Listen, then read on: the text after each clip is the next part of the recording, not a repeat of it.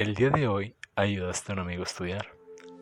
En el trabajo te dieron un aumento.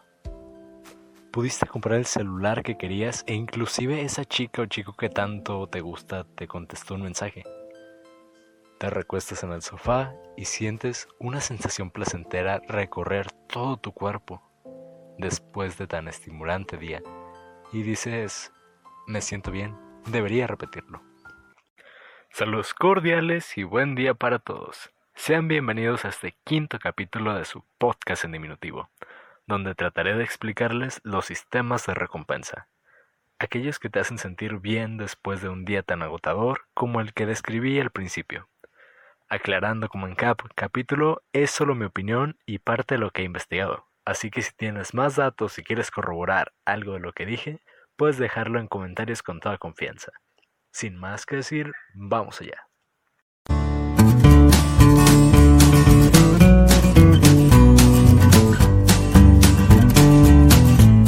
Para empezar con la información más pesada, debo decirles que nuestro cerebro tiene tres regiones que se vinculan por la liberación de un neurotransmisor llamado dopamina, que es encargado del aprendizaje, la memoria, la motivación y por tanto el sentir de recompensa. Estas áreas son la tegmental ventral en el mesencéfalo, el núcleo accumbens en el prosencéfalo y la corteza prefrontal en el telencéfalo. Lo que hacen estas tres regiones es una sinapsis que se solidifica entre más es activada, ya que es una ruta bidireccional. Ahora, en palabras que todo el mundo entienda, porque acabo de decir más tecnicismos que en un ensayo científico, estas tres áreas lo que hacen es que entre más nos exponemos a una situación que nos produce una sensación placentera o satisfactoria, como las que les he ido mencionando, vamos a sentir ese mismo bienestar, por lo que vamos a querer recurrir a esta situación una y otra vez para querer conseguir ese mismo bienestar creado por la dopamina.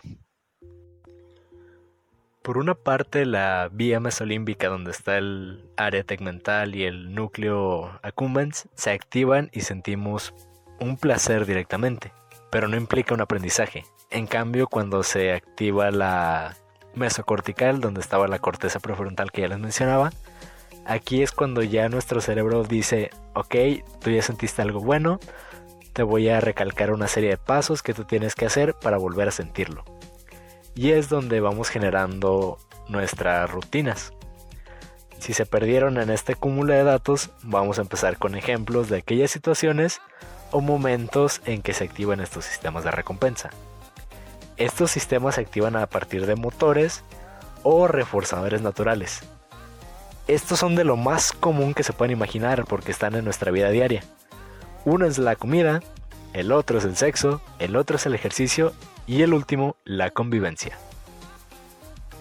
Para hablar de los sistemas de recompensa que se activan a través de la comida, les tengo el ejemplo de Antonigo. Antonigo es el antagonista, entre comillas, de la película Ratatouille, quien tiene un flashback de su infancia al probar, pues, el platillo homónimo de la película Ratatouille. Y es en dicha escena donde podemos ver cómo este sistema de recompensa se activa, pues al tener esos sabores, al tener esos olores, el personaje este está teniendo pues un momento reconfortante con el mero hecho de pues una acción para sobrevivir de todo humano, el alimentarse, el comer. Otro ejemplo claro está en el anime Shokugeki no Soma, donde nos representa estos placeres de comer a través de situaciones bastante particulares. Ese sí los voy a dejar a su criterio si quieren revisarlo, pero Ratatouille sí se la recomiendo. Ratatouille, no Ratatouille. Esa es otra versión y es demasiado cutre.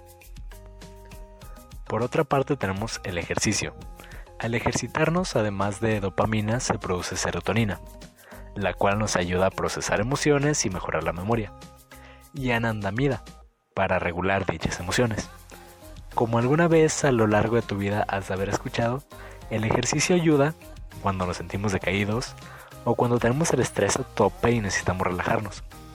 Hay ocasiones en que el ejercicio constante, aunado a periodos de relajación, puede hacer que las personas alcancen un estado de paz mental, por llamarlo de alguna manera, que los ayuda en la toma de decisiones como lo haría un verdadero líder.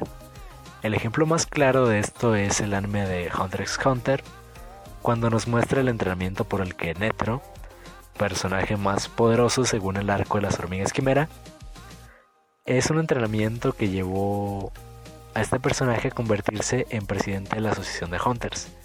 Imagínense al grado que tuvo que someter estos sistemas de recompensa a base de ejercicio, pues tomaba un tiempo para rezar antes de dar un golpe al aire.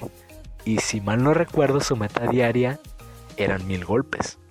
Esto nos ejemplifica algo muy importante y es que al activar estos sistemas de recompensa necesitamos ser constantes en la actividad que vamos a realizar. Ya después tenemos el sexo. Queridas amigas y amigos, el sexo en el entretenimiento vende como ninguna otra cosa. El practicarlo de una manera eficiente y segura produce oxitocina, encargada del sex appeal y los orgasmos. Y hay que aclarar que estos últimos tienen el mismo efecto que una hora de cardio. Para ejemplificarles qué tan eficiente es practicarlo, tenemos el entrenamiento del anime Baki, el cual tenía que hacerlo constantemente durante dos semanas para tener una condición física excelente y regresar a pelear con un power up que pues nadie en su sano juicio conseguiría en dos semanas. Y otro ejemplo lo mencioné en el primer capítulo del podcast, A Girl by the Sea, donde los protagonistas utilizan el sexo como vía de autoconocimiento para sentirse tranquilos y entablar conversación con el otro, inclusive para dar un sentido a su vida. Como pueden ver hasta ahora, los sistemas de recompensa nos sirven para esto último, dar un sentido a las cosas que realizamos a diario. Programar una rutina de ejercicio, salivar nuestro platillo favorito como el perro de Pavlov, e incluso compartir nuestro deseo de dar sentido a la vida con otra persona al tener sexo. Pero todas estas prácticas tienen en común el último motor que los sistemas de recompensa tienen, la convivencia. En los videojuegos de Shin Megami Tensei Persona, o al menos del 3 al 5 si mal no recuerdo, existe un sistema llamado Social Links, unas barritas que se van llenando a través de tener tiempo de calidad con otros personajes. Este tiempo nos da la habilidad de invocar personas más poderosos y lo cual en la vida real pasa algo parecido, pues el ser humano tiene como necesidad natural convivir con otros de su especie y esto le da poder de alguna manera. Te coloca en un grupo social, forja amistades, te hace generar tu propia identidad y te hace sentir bien contigo mismo. Uno de los aspectos que más llama la atención de esta saga es que tomas clases. Sí, es un videojuego donde tienes que leer y grindear para tener niveles y poder hacer algo. Por algo el juego te dura 100 horas. Pero lo llamativo aquí es que al tomar clases sube tus estadísticas de conocimiento, de confianza y de popularidad. En la educación existe una rama llamada neuroeducación, la cual estudia el cerebro como un órgano de aprendizaje y busca desarrollar las capacidades cognitivas de los alumnos, que parecido al videojuego de persona, se encargan de mejorar la memoria, la percepción y la atención. Estas se van desarrollando como un videojuego de RPG o estrategia, a base de practicar, practicar y recibir estímulos a nuestros sistemas de recompensa. Esto día con día en la escuela. En juegos como Elder Scroll Skyrim o la saga Soulborn, mejoras tus habilidades con un arma entre más la usas. Y en la neuroeducación y en la vida real pues, es igual. Entre más practicas algo, más sencillo se vuelve, mejoras en ello, aprendes más y te sientes mejor con tu persona.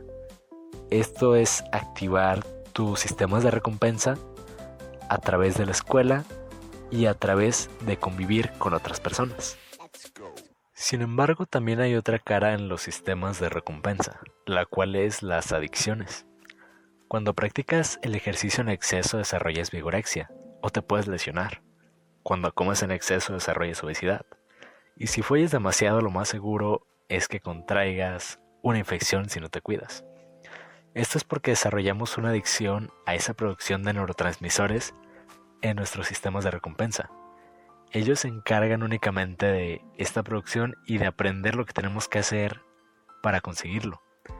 Pero nosotros somos quienes indicamos a nuestro cuerpo que necesita esto una y otra y otra vez. Y esto nos puede llevar a situaciones aún más adversas que las que vivíamos antes de intentar cambiar nuestra vida a partir de motivar estos sistemas de recompensa. La manera en que quiero cerrar este quinto capítulo de su podcast en diminutivo, titulado Sistemas de Recompensa, es que busquen darle sentido a su vida a través de los motores de estos sistemas de recompensa. Estimúlenlos haciendo ejercicio, disfruten de la comida o aprendan a cocinarla. Consigan una pareja o háganlo con el consentimiento de la otra persona y conozcan más gente. El mundo es diminuto como nos tienen una idea en lo que a conocer personas refiere. Y no dudo que a pesar de la contingencia puedan conocer a alguien bastante interesante. Y sobre todo, no caigan en adicciones.